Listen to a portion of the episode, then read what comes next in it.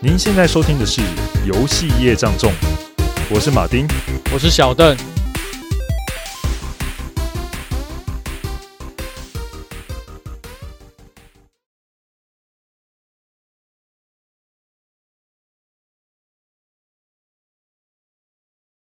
我现在这个年纪了，其实已经很少去看电视。但我偶尔回到那个我老家的时候啊，打开电视台，哇，看到以前那些老电影，尤其是那些老港片，还觉得特别有意思，特别好看的。对啊，以前港片真的很经典的。你喜欢看什么样的类型的港片啊？我以前呢，最多的看，很喜欢就是那种武侠类型的。哦，武侠类型的，金庸吗？还是说都看？哦，都看，看的有看见他播什么就看。像以前我都看有什么《龙门客栈》呐，我家里还会租租那个录影带回来看。哦，然后电视上很常播的有一些电影啊，我也觉得很不错。现在想想起来，觉得那个时代有些武侠电影也是我心目中的最爱。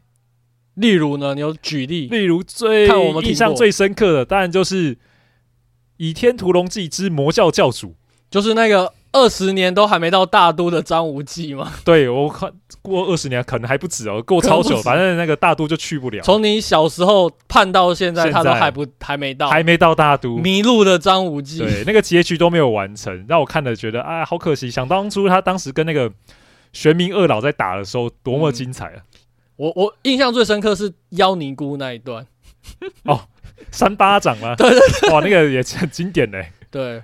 这但是好像后续就没有再听到说要拍续集的那个，对啊，很可惜。对，哎，好像听说有要重启的打算呢。嗯，但是有可能不会是原班人马了，因为经过这么多年，人都已经对，张无忌也已经变对金盘金盆洗手，他他已经没办法去演那个 那时候少年意气风发。对啊，那时候是有点像是少侠的感觉，对不对？对对对，对啊。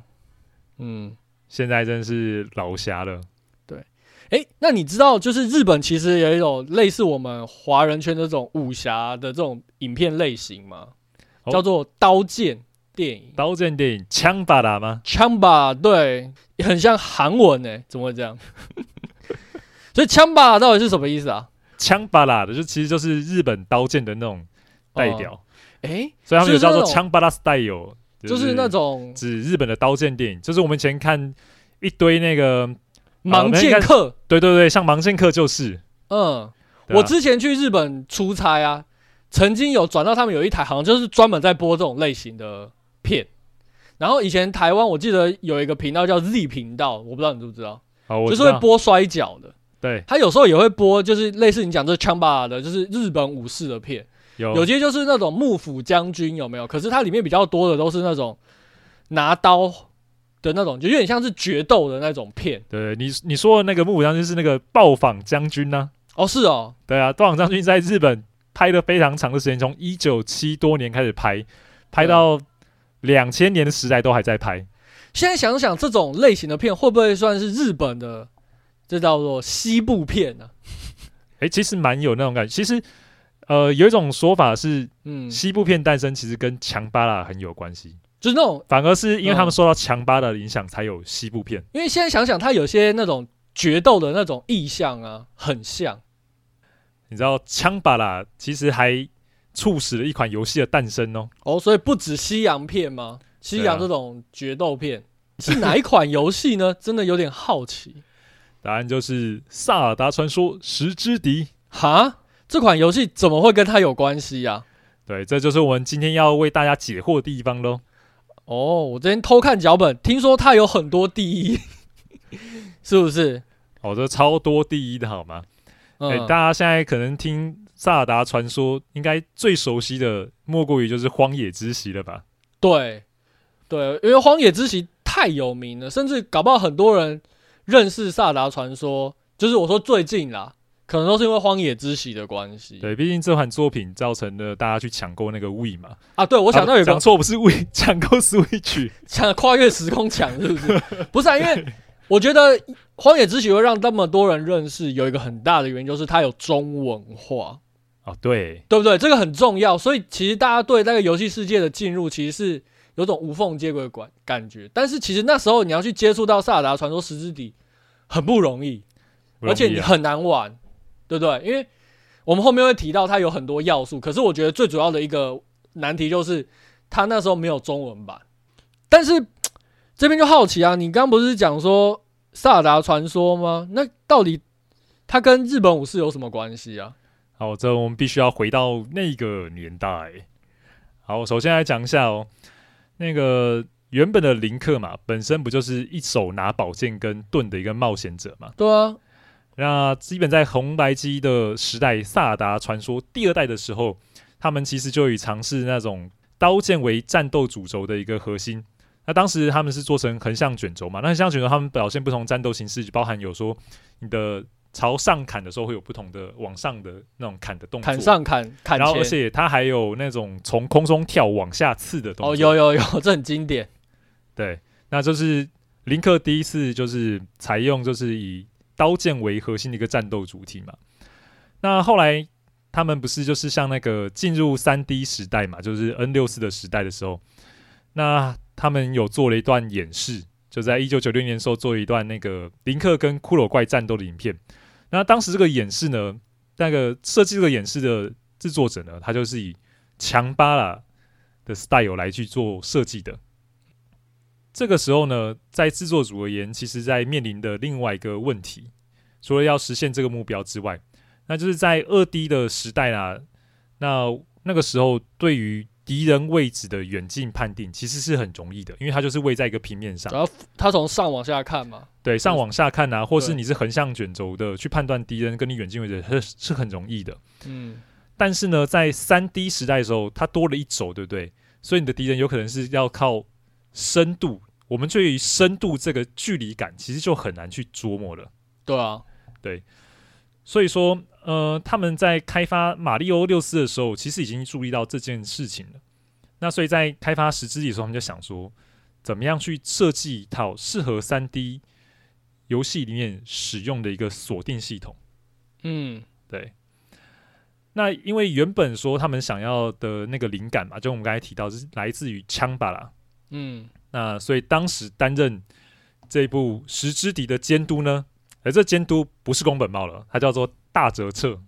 哦，原来是他啊。对，然后那个宫本茂呢，有点像是他们的部门主管，就这个开发部的主任或是经理，就是宫本茂。嗯，对，大泽彻就像宫本茂提议案说啊，因为我们要做强巴拉 style 嘛，那就让我们去那个东印的太秦印画村考察吧。是不会是他自己自己想看而已吧？没有没有，真的是要去考察。我们要跟大家讲一下这是什么。嗯，其实它就是一个主题乐园，但是是时代剧，日本时代剧的主题乐园。哦，就是它有非常多当个时代的那些场场景，就对。场景，因为它就专门给人家拍那种时代剧用的嘛。嗯，对。所以好，那个宫本茂就说：“好，你们就去看一看吧，看看你们可以发想什么的灵感。”那众人呢？于是他们开发小组呢，就嘣嘣嘣，就跑去了这个主题乐园去了。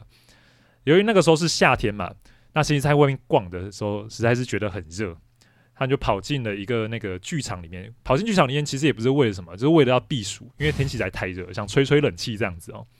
那所以他们看那个剧场的时候呢，里面就上演一出那个武士跟一群忍者对战的戏码。那在这个时候演出的时候啊，其中那个忍者的演员呢、就抛出了一种叫做锁链的武器，然后这个锁链武器其实就缠住了那个武士的手。哎，那个锁链，小邓，你知道那是什么东西吗？它有点像前面有一个重锤的东西，你丢出去以后，它因为重心，它有点像缠在你手上。对对，它可以把它前面有个类似一个锤，那个很重的重物。对对对对对。然后因为惯性的关系，你丢出去的时候，它就会刚好顺势的那个惯性把你手缠住。对，没有错。那刚好这舞台上上演这个画面呢，就给那个大泽彻一个灵感了。在他的想象中啊，他就想说：哦，我们如果要把它做成在那个游戏里面的话，他想象就是玩家跟敌人之间呢，其实有一道隐形的这个锁链。嗯，那这个锁链就可以让那个目标就一直固定在保持在画面的中心。那同时，玩家不管是移动的时候呢，就是以敌人这个为中心，绕着它进行旋转。嗯，那就是这样子。这让我想到，就是以前有看那个李小龙的那个武打片，有没有？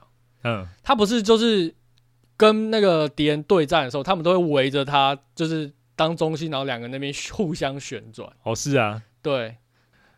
我们刚才讲的是大泽策的观点嘛，对不对？嗯、那当时前往的另外一个工作人员呢，有一个叫做小泉宽晃的，那他就在从这个同时他们在看舞台剧，但是他却想到了另外一件事情。诶，这个小泉宽晃其实也是一个名人哦。哦，他是一个算是马里欧系列的一个制作人嘛，对不对？对啊，他的代表作好像是《银河马里欧》，也多次在 NS 的发表会上面露面。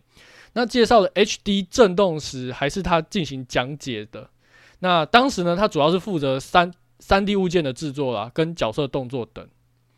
对，嗯，那从他的观点看到的方向是，他看到那个武士啊，在面对众多忍者的时候，其实那个忍者都不是全部一起上去群殴，他是一个一个上，像下饺子这样子。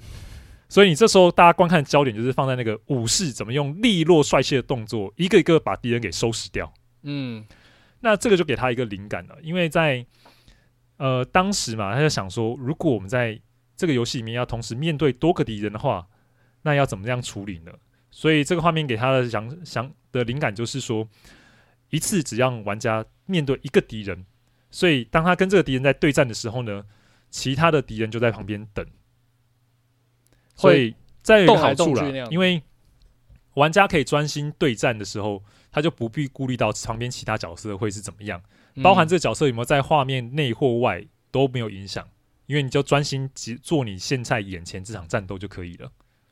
嗯，那事实上他们后来也把这样的一个概念，就两者概念合一，基本上就做进游戏里面，形成《萨尔达传说：时之笛》的那个刀剑战斗系统。那其实像他们刚才提出的这些概念，对后续的很多。也采用刀剑式的那种动作游戏，产生了很深远的影响。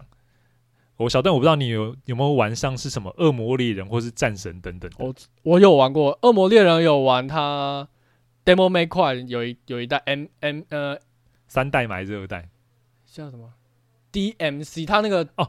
我知道黑头发的，就是老外做的 DMC 啊，哦、对对对对，对，然后就是黑头发，评价有点两极，但我还蛮喜欢那一代，那一款我也觉得也不错。对对对，然后在战神的话，我其实只有玩最新的那一代，嗯、就是战神四。原来如此。对，OK，你在玩恶魔猎人，其实我以前那时候有做一下研究，我就看想看那个 AI 行为模式怎么样。嗯，我永远发现只会同时间哦，就算你场上有三四个敌人，只会有一个敌人会对你发起攻击，就等于说。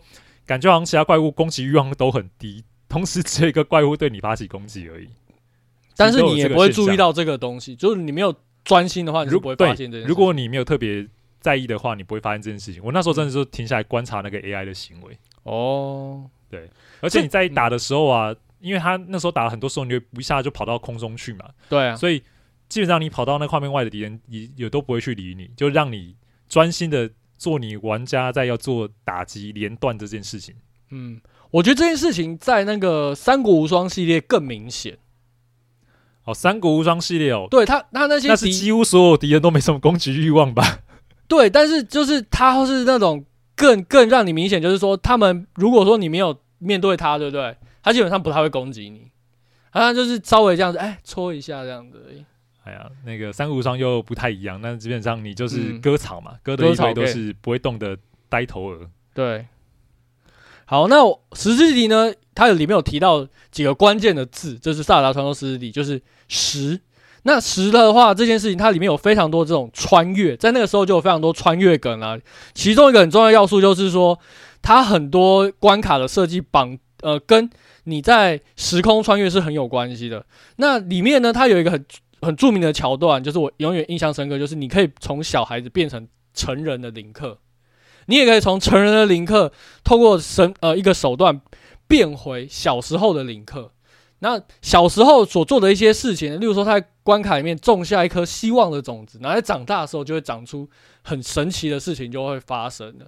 这我在当时就会觉得说，哇，这个设计实在太有巧思了，对，真的让我印象深刻。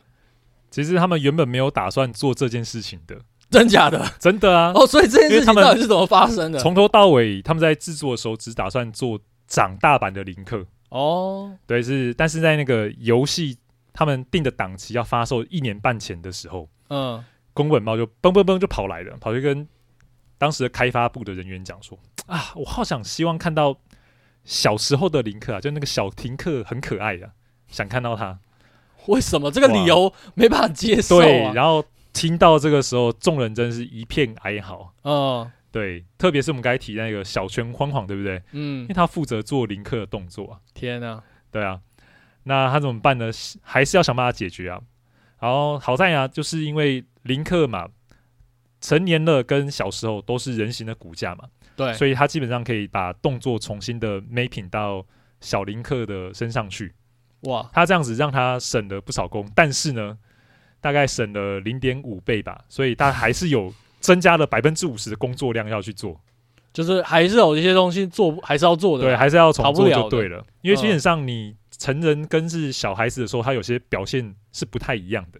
啊，原来原来是这个原因才做小长大跟变小这个桥段哦，有点让我对那个剧情反而是因为这件事情决定之后才重新去设计的。真的假的？这真的是蛮特别的、欸啊。那我们刚才讲到那个总导演叫大泽彻，对不对？对，他也是负责编剧的人。哦，对他当时那这样子有这个设定很烦吧？写好那个故事哦，就只有成年的林克哦，他想办法。我说我要怎么修啊？啊，那他就想说，而且你要修还要因应你的玩法，可以自圆，就是自圆其说嘛。对啊，一定要。那那时候他就想说，好，那我们就设定一个，就是有一个像钥匙的所在好了。这个钥匙就是，当你解锁的时候，你就长大了，哦，然后再把那个锁锁回去的时候，你就变小了。他用的方法就是把它设定成是那个大师之剑，嗯，大师之剑会在那个就是十之神殿里面嘛，所以当林克呢去把那个剑拔起来的时候，哎，他就会成年了，对，然后时间就是直接往后转，转到七年之后，对，往后转转到呃往前往。往前啊，都可以啦，反正就是，反正就是七年后，转到七年后就对了。对，然后当你放回去的时候呢，你就会回到幼年的状态。当他就是想到这个想法的时候啊，然后他就跑去去跟那个任天堂的开发人员一一的确认说：“哎，我这个想法可不可以呢？”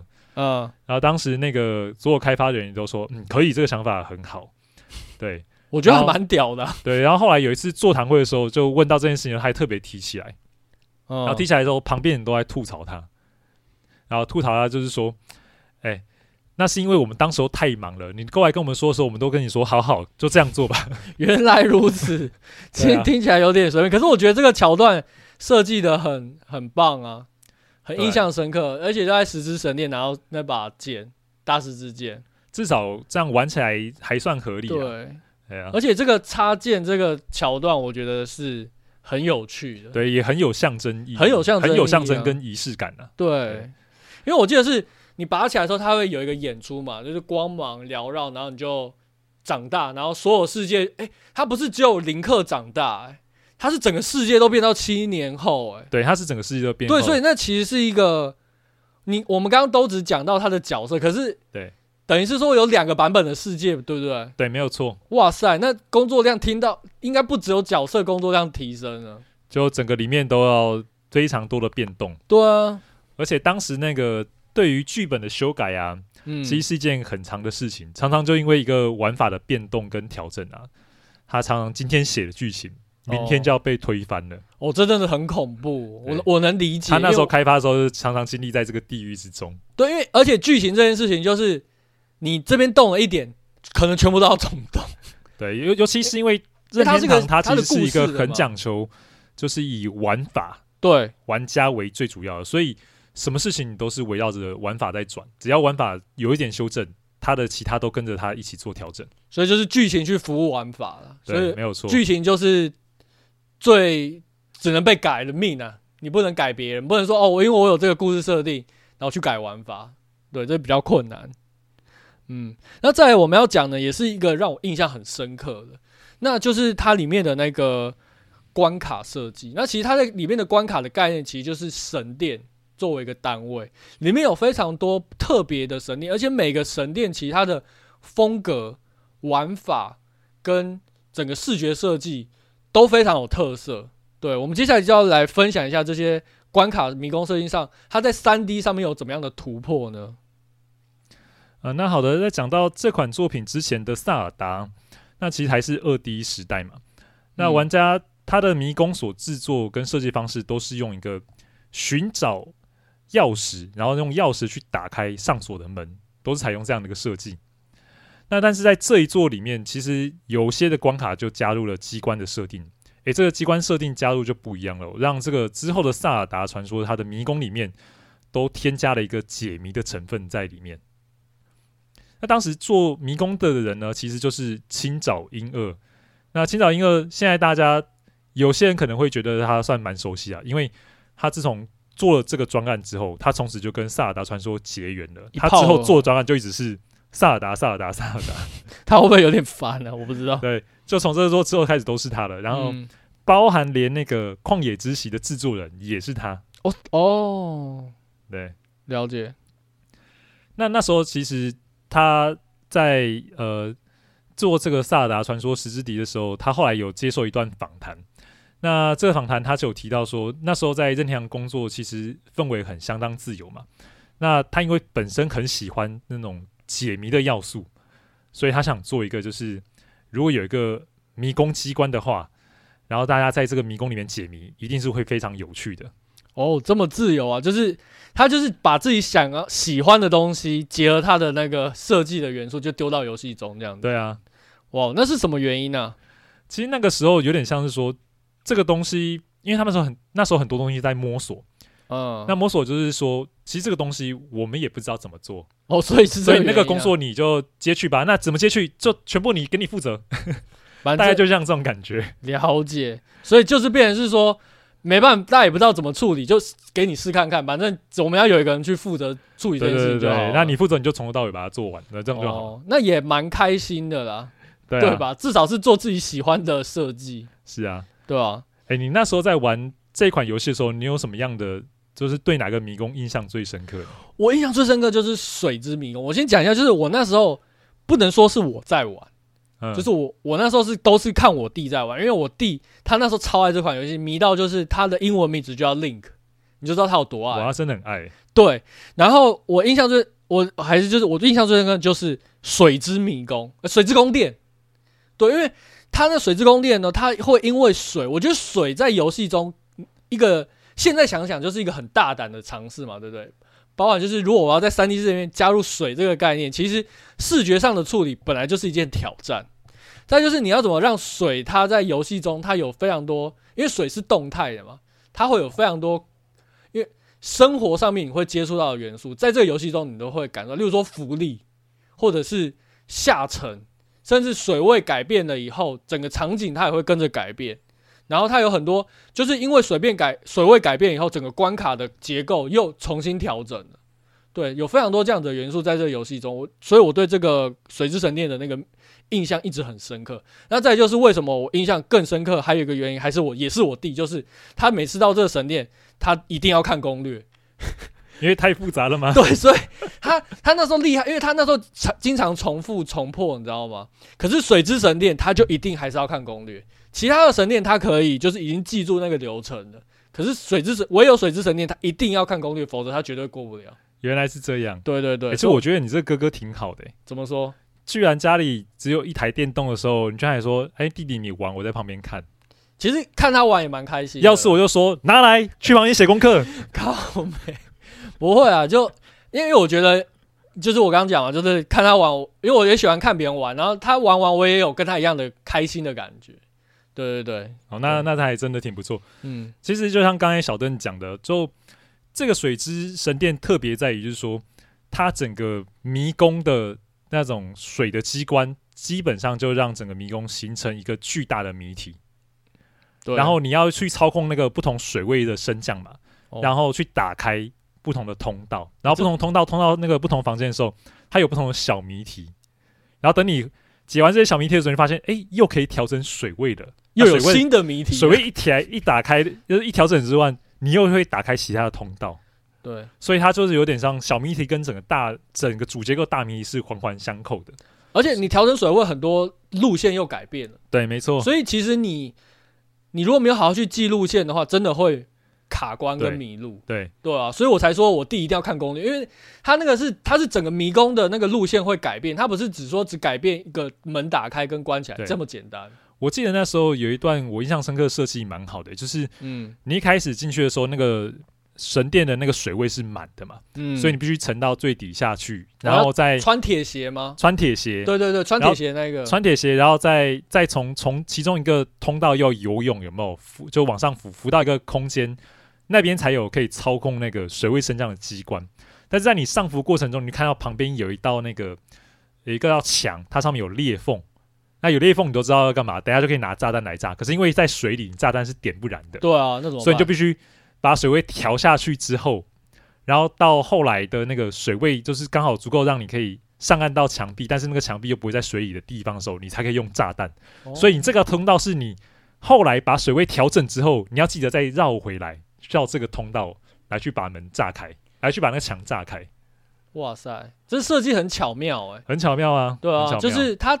他做的，他处理了一件几件事情，就是第一，他提醒你这边要下降水位这件事情；再就是你下降水位以后，如果你要获得新的解谜路线，你要回来记得，你要记得这边还有一个地方可以被摧毁。对对对，我就记得印象特别深刻，就是这一个迷宫这个神殿，嗯，我真的看了好几次地图。你有看攻略吗？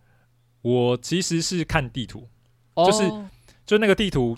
其实你上个地图，你打开看的时候，你就看到哦，这边有探索过，还没探索过。然后我就看为什么我卡关了，然后就看到哎呀，居然还有那个空白的房间，然后就想说我要怎么过去，然后就回到那个地方去。啊、你你是用什么平台玩啊？用 3DS 的，所以它是上面是游戏画面，下面是地图的。下面是有一些界面，其中就有一个界面是直接可以选择地图。对，但是以前我是玩 N 六，我们是玩我弟是玩 N 六四的，可是 N 六四你开地图就看不到游戏画面。对啊，所以后来我。后来我弟就是只能拿个攻略本玩了，没办法。哦，对对对对，这样查地图比较快。对对对对，嗯，就感觉不太不太一样啊。所以感觉你你玩起来应该比较轻松，是因为你下面可以看到地图。对对对对，嗯，所以它基本上这个设计，我就觉得哦，真的蛮蛮传神的，而且很还蛮烧脑的。哦，真的烧烧脑的。对对啊，而且像这样的迷宫，其实我那时候觉得哦，印象很深刻，而且。我后来玩的一些游戏里面，我都觉得哦，它有一些我玩的游戏那些即视感，应该不能说即视感的，应该说那些解谜的要素吗？对，这些游戏应该都是学自就是石之笛的致敬点上面，所以致敬。像之前玩那个战神第一代，不是不是重启的战神，是 PS Two 上的老战神的时候，嗯，它最后的一个潘朵拉神殿的时候，其实也用类似的逻辑。其实整个神殿就是一个巨大的谜题哦。像我那时候记得它有好几层的环形。嗯，然后你要想办法，就是一直过关的中间，要把那个环重新的去调整它的环的那种不同开口的方向，然后最后到达，就是还有两两层还三层就对了。最后到达这个环的中心的时候，你要把所有的环的开口通通面向同个方向，然后让光射进去，然后才能解开这个迷宫的谜题。哇，光听就有点蛮难。它其实这个规模很巨大，大概有几个环呢？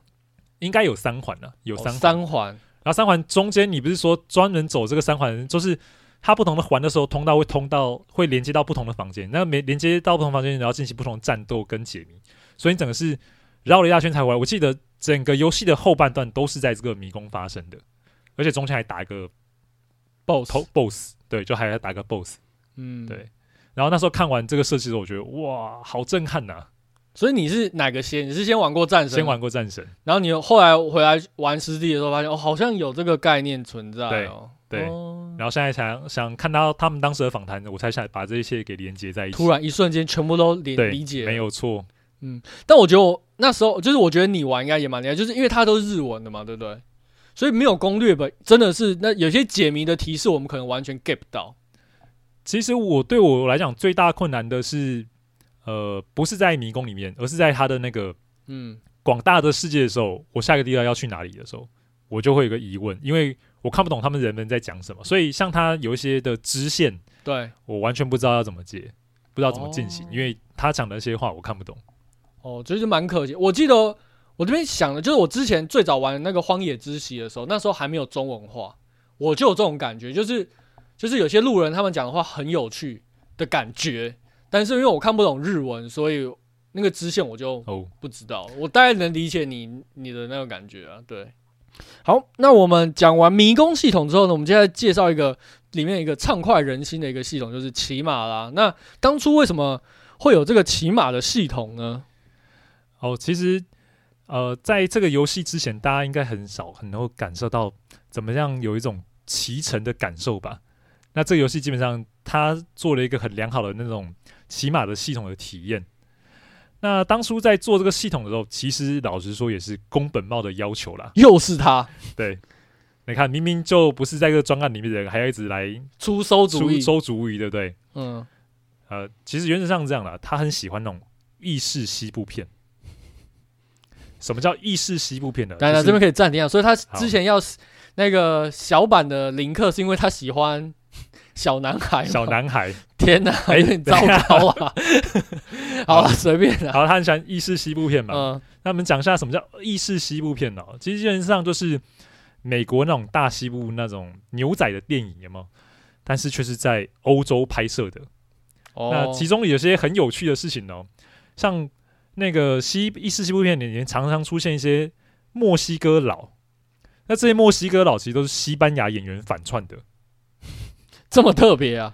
啊，对，反正他们都讲西班牙文嘛，啊，对啊，对那个美国观众分不出来嘛。了解，美国人什么都分不出来。对，嗯，然后基本上他就是因为真的很喜欢那个桥段，像里面牛仔不都要骑马嘛？对啊，他想说啊，如果我们可以在游戏提实现这个。功能的话，玩家应该会高兴的不得了吧？是他自己高兴的不得了，还是玩家高兴得不得了？应该是他啦。反正我我们后来接触到马，其实那个感觉也是不错的啦，不错。对对对，尤其是第一次体验到可以在游戏中骑马的感觉。对对，那而且这个游戏它的那个骑马的加速系统哦，还是他自己老人家设计的呢。你说宫本茂自己设计的吗？自己设计的啊，对啊，嗯。他那时候骑马之后就跟团队就要求啊，就说：“哎、欸，这个就让玩家享受一种在马上奔驰的快感就好了，那不需要跟他增加什么有些跳跃啊、冲等等的一些复杂的动作的操作啦。”嗯，那所以它设定就是说，那个马啊，它就单纯就只有一个加速加速键，嗯、那你按下的时候呢，其实你就会消耗掉一颗胡萝卜，就马的体力就对了，哦、喂马吃个萝卜，喂马吃个萝卜，然后马就会加速。嗯。那同时会让那个马就是冲刺一段距离嘛，那但是萝卜用完之后，它就有一段时间没办法就是恢复。那简单的说，就是考验你对那个马的这个萝卜的管理就对了。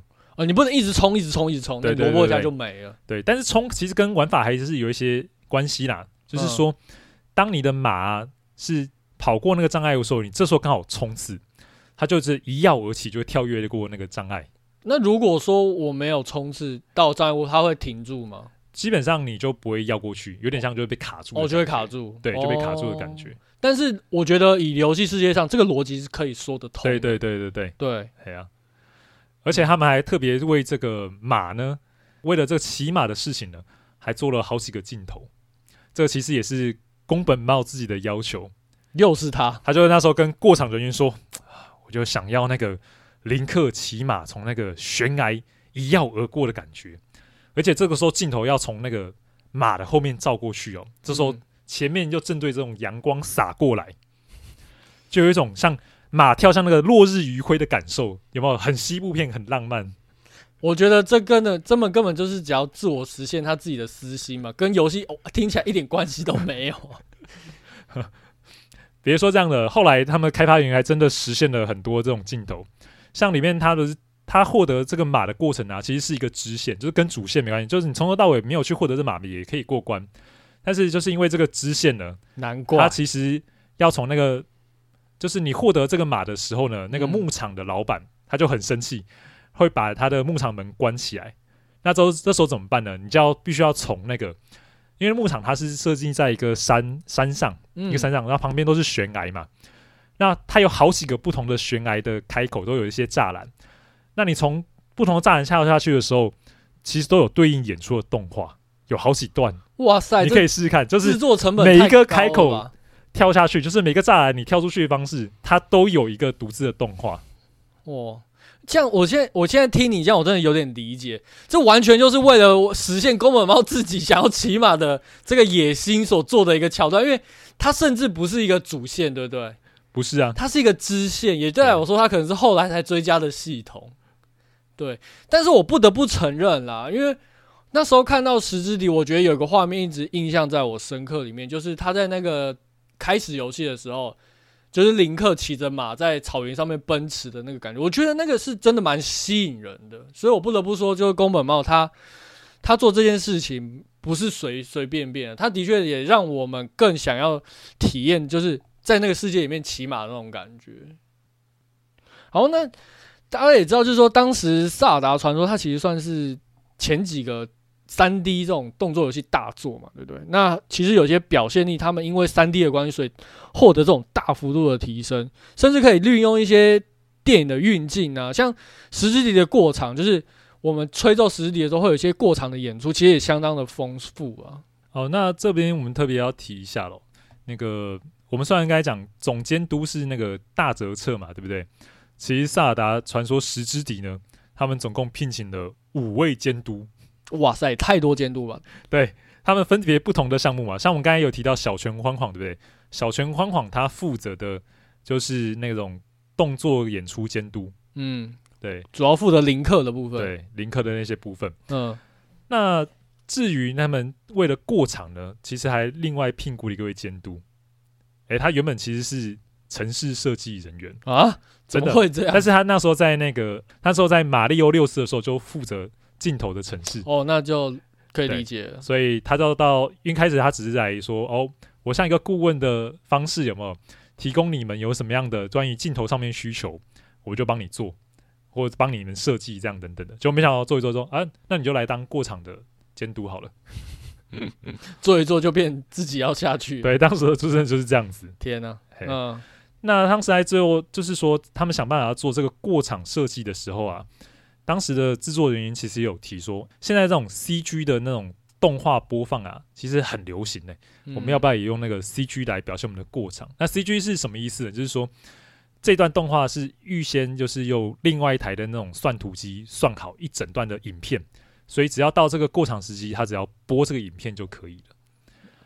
那当然就是讲给这个宫本茂听嘛。宫本茂听的就是说，呃，其实我不反对你们用 CG 啦。但是呢，呃，我要你们保证一件事情，就是这个游戏开发到最后的时候呢，我们中间有任何的调整或修改的时候，你能够反映在你的过场里面就可以了。这这个不就是直接否定这件事情吗？没有，我觉得这可能就是他们长期以来开发游戏的经验哦。有没有？就是中间过程你很多想法会浮出，哦、然后又又经过实验又发现有些做法又做不通的时候，你就会改嘛。对，要保持弹性，保持弹性这个很重要。对，保持弹性，保持弹性。对，所以在面对到这个课题的时候啊，那时候开发人员选择就是这个监督就选择好，那我们就做成即时运算就好了。那即时运算的好处就是，当玩家啊在游戏中有当时有任何的那种反应或变化的时候，嗯，他可以直接反映到这个过场的演出里面，都会跟着变化。例如说，嗯，一开始林克不是绿衣服吗？对对对，可是你随着你后来拿到道具有蓝衣服跟红色的衣服，好像是跟抗性有关的。对，跟抗性有关系。然后当你换上这个衣服的时候，如果他演出过场的时候，诶，林克就真的就是穿着这个红色的衣服去演出他的过场。哦、嗯，对，这就是可以及时反应。那所以，就当你的林克是穿绿衣服的时候，他一样绿衣服的林克就直接进场开始演了。嗯，这就是那个即时运算的一个好处了。是啊，可是即时运算其实有也有风险存在嘛，对不对？对，就是如果说有一些场景中你没有瞧好的那些角色，可能就会穿土啊，或者是就直接卡在那个摄影机前面。还好啦，他们在做这之前的时候，尽量都会把那些有那个破绽的地方给避开。哦，所以这个也是要花其他的工具处理这件事情。没错，嗯、而且其实后来安排制作就是即时运算是对的。嗯，因为最早他们打算设定要就是开发这个十之笛的那个平台上是六四 DD，也就是六四的磁碟机。很奇怪哦，他们都喜欢出这些磁碟机。你看从从 FC 时代超任到 N 六四都有出磁碟机，可是因为这个磁碟机的那个他们开发并并不顺利，磁碟机到后来发售的时候，其实比那个十之笛还慢了整整一年。哦，所以他们这个时候就必须要从那个磁碟机跑到卡夹上。可是卡夹跟磁碟为什么要说要做磁碟机呢？就是因为卡夹的容量太小了，嗯，有限，有限。那你就想说，如果他们要做 CG 的话，哇，那卡夹可能真的容量是就不不够了。对，所以即时运算可以大大节省，就是嗯，这个 CG 影片所占的容量。再就是他们的时程也跟不上了。对啊，对啊，那真的是没办法。嗯，那我们接下来就聊聊一些关于有这个十日一系列一些有趣的一些事情吧。欸，听说他原本要做成 FPS 的游戏哦，这 FPS 游戏的这个想法到底是谁提出的啊？真的有点听起来有点奇妙。我们现在听起来应该觉得不可思议，其实这对啊，个也是我无法想象林克萨尔达传说，然后是 FPS，那要怎么是什么样的游戏啊？其实这个也是宫本茂本人又是他宫本老贼啊！没有，他当时说真的觉得说，但是这个提案他就没有被采纳到最后对不。对，因为其实当时他们就是用 FPS 方式来去做测试，嗯，这时候中人纷纷表示这样一点都不好玩，一点都不萨尔达。这，真的、啊、完全不萨尔达，只是他。等一下，我我想到了。因为他想要做西部枪战游戏，哎，对，有可能。妈的 fuck，那个时候的宫本茂到底脑子有什么问题？不过那个其实游戏中还是残留一些嗯想做 FPS 的痕迹，比如说你在使用钩锁的时候，或者是说弓箭的时候，呃，对，其实都会切换成第一人称。哦，对，因为要瞄准啊，那我可以理解。其实你和这样会比较明显，让玩家就看清楚他要去瞄准的那个方向，哪个位置，尤其是他那个迷宫有没有做三 D 的，很多解谜要。你真的要找那个弓箭要射的位置，他要射那个有一种眼睛有没有？你射那个机关才会开。对，那你真的要迷宫找，那如果没有切换成第一人称，那其实是很难去找那个，因为会很远，瞄准的点。对对对对。哦，所以是这样子。对对对。那当时他们在就是在考量这包做成第一人称的时候，其实刚才提到小泉宽晃他非常的反对。那为什么反对呢？因为他给林克这一代做的特别的帅气。哦，他花了很多时间在雕琢这个角色，就你跟我第一人称，对，都看不见的，就看不见帅气的林克了。林克了，他花那么多心力做那些东西，到底为了什么？对，那当时为什么他要把林克做帅气呢？嗯，因为小泉的老婆就讲说，你们任天堂家的人物怎么都那么丑啊？每个都大鼻子，很像也是哦，什么马里欧，哎，大鼻子，对，哎呀，还有什么大鼻子？库巴吗？反正马里欧最知名就是大鼻子，哎、欸，库巴也是啊，鼻子都圆圆的，一颗一颗的嘛。是。然后听老婆还是说，嗯，反省，我们给林克做帅气一点。他不止帅气哦，还还有点那个时髦，给林克打耳洞，还戴耳环。哦，就是要做出一个够帅、够够骚的角色，够骚的 角色。对，你说的没错。难怪他当时是第一个跳出来反对的。对，他花了那么多心思在这个林克的雕塑上面，结果你第一人称啊，不就再也看不到了吗？对啊，对啊，真的有点可惜。好在这件事情没发生。嗯，对，真的是还好这件事情没发生的，不然我们就看不到林克帅气的回旋斩了，你知道吗？哦，你还最印象这个？对啊，因为因为如果是第一人称，你回旋斩，你感受不到整个的那个它影响的范围啊，对不对？对，可是如果是第三人称，你可以看到整个角色、啊、那个回旋斩的感觉、就是，而且他那个原地跳芭蕾舞，可简直眼睛就会晕了吧？对，你就原地这样旋转，哇塞，那真的是疯掉。还好最后没有采用那个宫本茂 FPS 游戏的想法。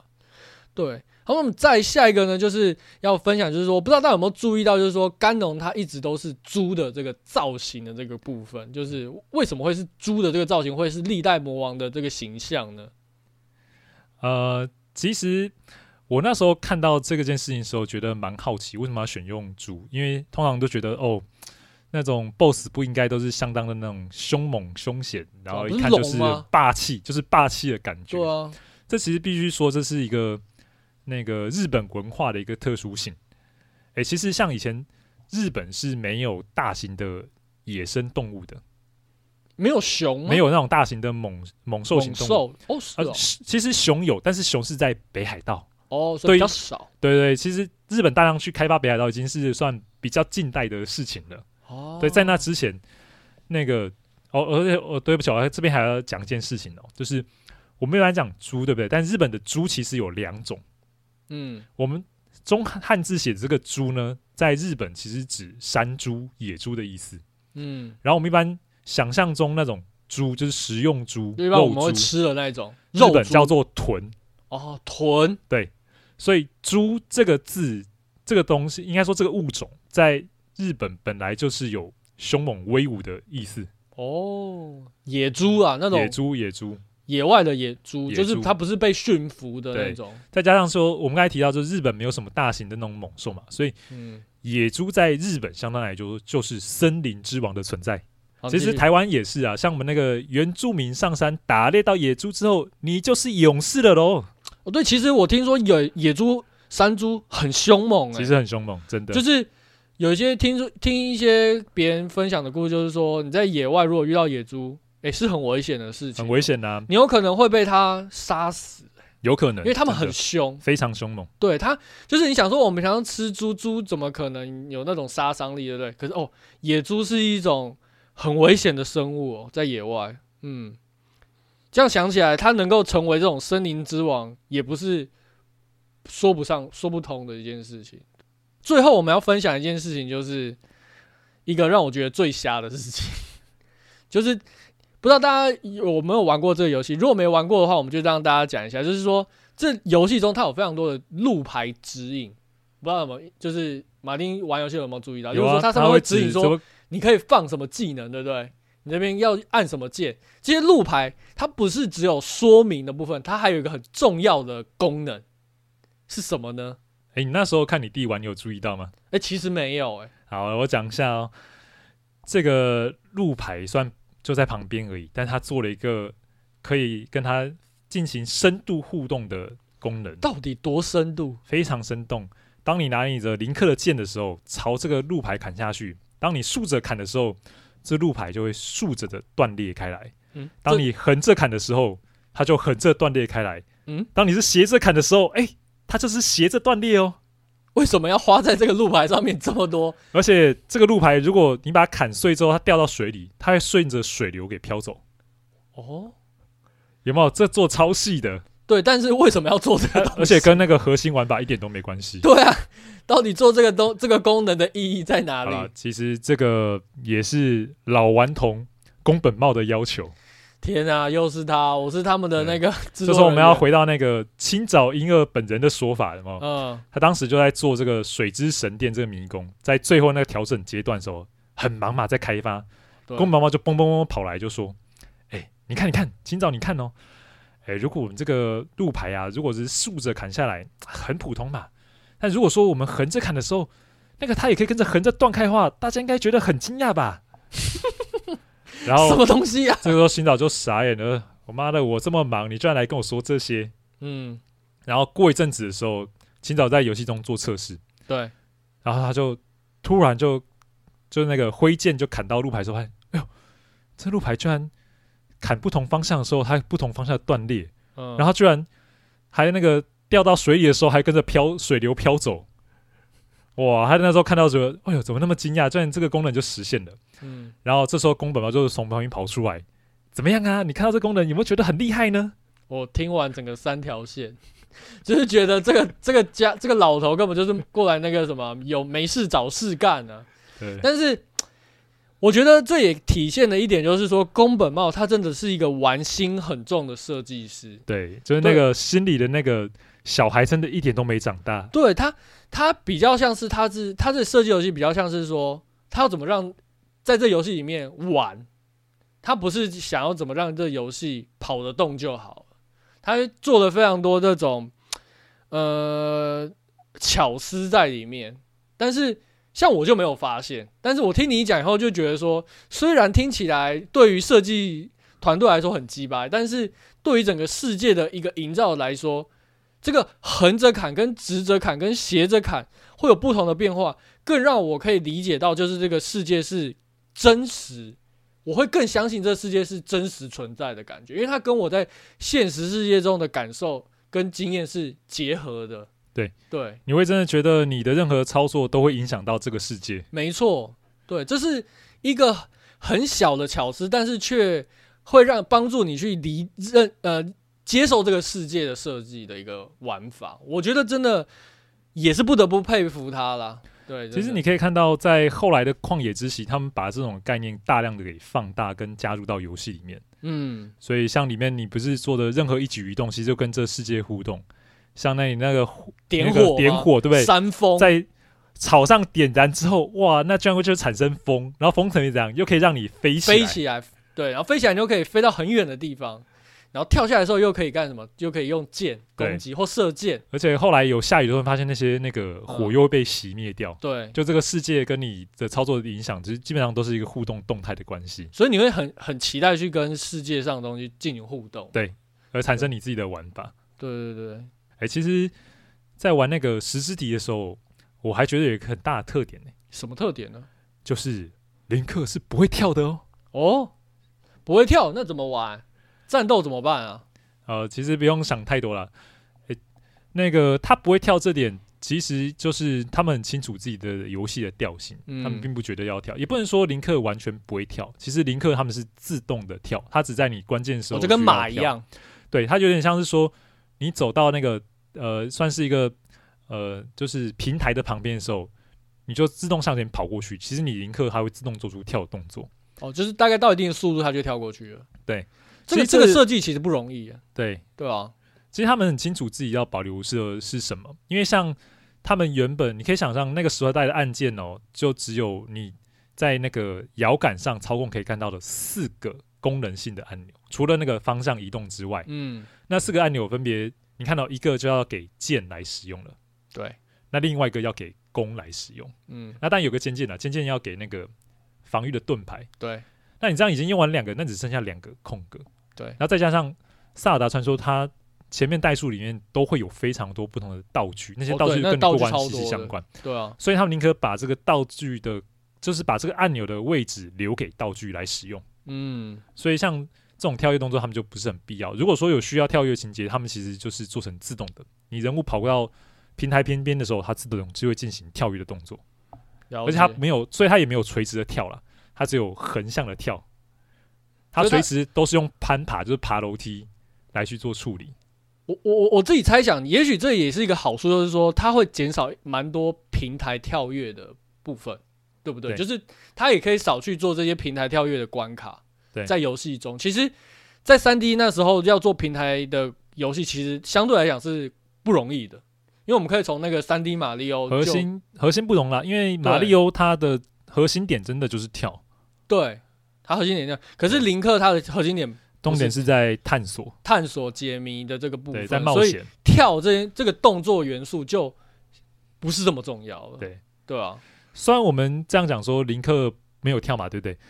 但是这个游戏早期在开发的时候，林克可是会跳的呢。嗯哼，你知道为什么吗？为什么？因为他们用的是跟马里奥六四同个引擎开发啊，难怪。所以他们到时候搬城市马过来的时候，一开始那个林克要爬上平台，对不起，他们没有做那个动作，那怎么办？只好让林克就是跳，因为直接引用那个马里奥的城市码嘛，所以那时候林克会跳，他们反而是后面才逐渐把它拔掉的。我这还好拔掉，不然我真的觉得会很痛苦的感觉。然后他们也知道要拔掉了，只是那时候在测的时候就、嗯、那个功能有着就先用嘛。对对啊，因为我们还有一个很重要的元素，好像没聊到。什么元素啊？我们的这个副标叫十之笛，我们好像没有聊到他这个笛吹笛子的这个部分啊。对耶，对这个石之笛，其实印象最让我深刻的其中一个元素，就是他的那个吹笛子的。因为为什么会印象很深刻？就是我弟那时候他很就是玩到之后，他每一首歌他都记下来怎么吹的。然后再就是呢，而且他每首歌其实都很好听哦。如果大家有兴趣，可以上网去 Google 一下。就是他的那些歌，然后每首歌它有趣的地方就是它不是只是吹奏乐器而已，它其实会影响到整个世界。举个例子来说，像《蓝之歌》好了，你演奏完了以后呢，就会下雨。可是下雨不是就是场上下雨哦，它会可能会呃会场上有一些，例如说你种的东西它就会长大，或者说一些关卡会有一些改变的影响。这就是会充分考验玩家对这个世界的一些理解。再就是印象最深刻就是《太阳之歌》了，因为《太阳之歌》是我弟最常演奏的歌。因为为什么会这么说呢？因为它可以让时间加速。这个这个游戏世界它会让你更沉浸的一部分就是它有分成白天跟晚上。因为我们其实人对白天跟晚上是一个最基本对一天的概念的理解，所以《太阳之歌》的吹奏它其实可以加速整个游戏的进行。对，例如说我们现在是晚上好了，我吹《太阳之歌》，接下来可能就是白天，就是过了一个新的一天，那你就可以去赶快做事事情。不然很多有些任务是在特定的时间，某些角色才会出现，特定的时间有些任务才可以解。那如果说我一定要在那边一定等到那个时间点的话，其实蛮无聊的。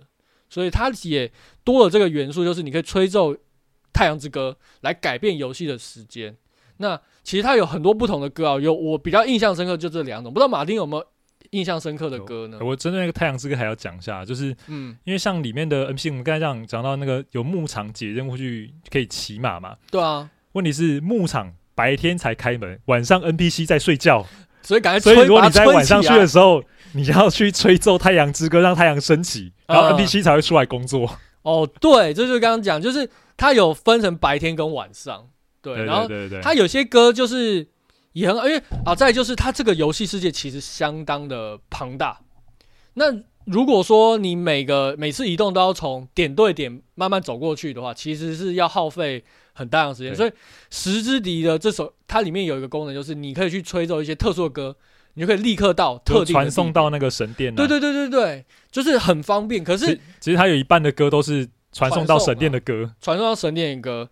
可是它会让你觉得说，传送其实我们其实有很多的玩法嘛，对不对？其实我们可以从过去的一些游戏，例如说像传送门啊，但是它绑定的这个笛子这个概念，我觉得会让你印象很深刻。嗯，而且。因为其实他演奏歌了以后，他其实这个功其实很大，因为你还要再做一首歌，你还要做个 gameplay，然后才只是为了传送到一个地方而已。对，所以我觉得这个我不知道是谁的发想，但是我觉得它是一个非常有趣的一个想法。对，甚至我后来印象最深刻就是说我我弟歌熟到他都不用看那个曲谱，他就会演奏，因为其实他的歌不是按按一个按钮他就可以演奏，他是真的要。有点就是像呃吹笛子那样子，你要按出特特殊的那个呃上下左右指法，你才可以把那首歌演奏出来。演奏出来成功了以后，效果才会发生哦。而且它发生以后还有演出演表现，对，所以所以他这件事情是非常精细的一件事情。哎、欸，那我们有没有因为这样，你家里就多了一个音乐神童啊？好像。没有，因为但是我弟那时候他有演奏南胡，不知道大家知道南胡，听起来还蛮厉害的。他那时候国小他是国乐队的，哦、对，所以他会演奏南胡。可是他甚至会用南胡去演奏这些曲子，对。对回家教教他可以拉《太阳之歌》给你听。对，可是拉了以后不会变成隔天有点失望，对，或者是拉《蓝之歌》，然后不会变成那个下雨天，对吧、啊？不过这个真的很有趣啊！我觉得大家如果有玩过这个游戏的话，应该对这个桥段印象深刻。那老实说，我看到那个时之笛画面的时候，你还真的觉得它真的老了，就是一个老老的游戏。但是在那个时候啊，你想象那个是一个从二 D 跨度到三 D 的年代，很多东西对玩家来讲，它是一个全新跟震撼的一个体验。嗯，哦，有经历过那个时代的人应该知道吧？那么从二 D 看到三 D，整个世界多了一个维度，看什么都不一样了。对，呃，所以我在想说，他们在开发这个游戏的时候，其实经历过了非常多叫什么摸黑的时，摸黑摸着石头过河的那种时代，有什么东西都要自己摸索，嗯、什么东西都不知道怎么做，都要自己来开发。所以那时候得玩家是真是前所未有的一个体验。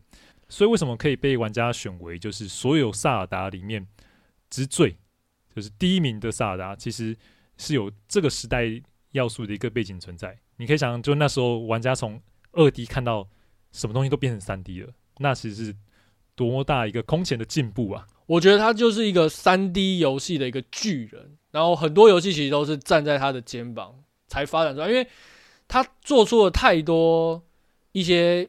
里程碑的概念，就是那些东西是玩家呃其他的游戏都去必须要去跟他借镜的，对，而且他的这个基石其实是非常稳固的，因为你几乎在那时候你会觉得说，这已经是最好的呈现方式了，精挑细琢的一个佳作了，嗯，希望有一天它可以有一个 HD 版，然后出在 Switch 上面。好，大家可以来体验，而且要有中文版。文 对，我真的很希望中文。不是一方面，真的是好，我懒得去学日文。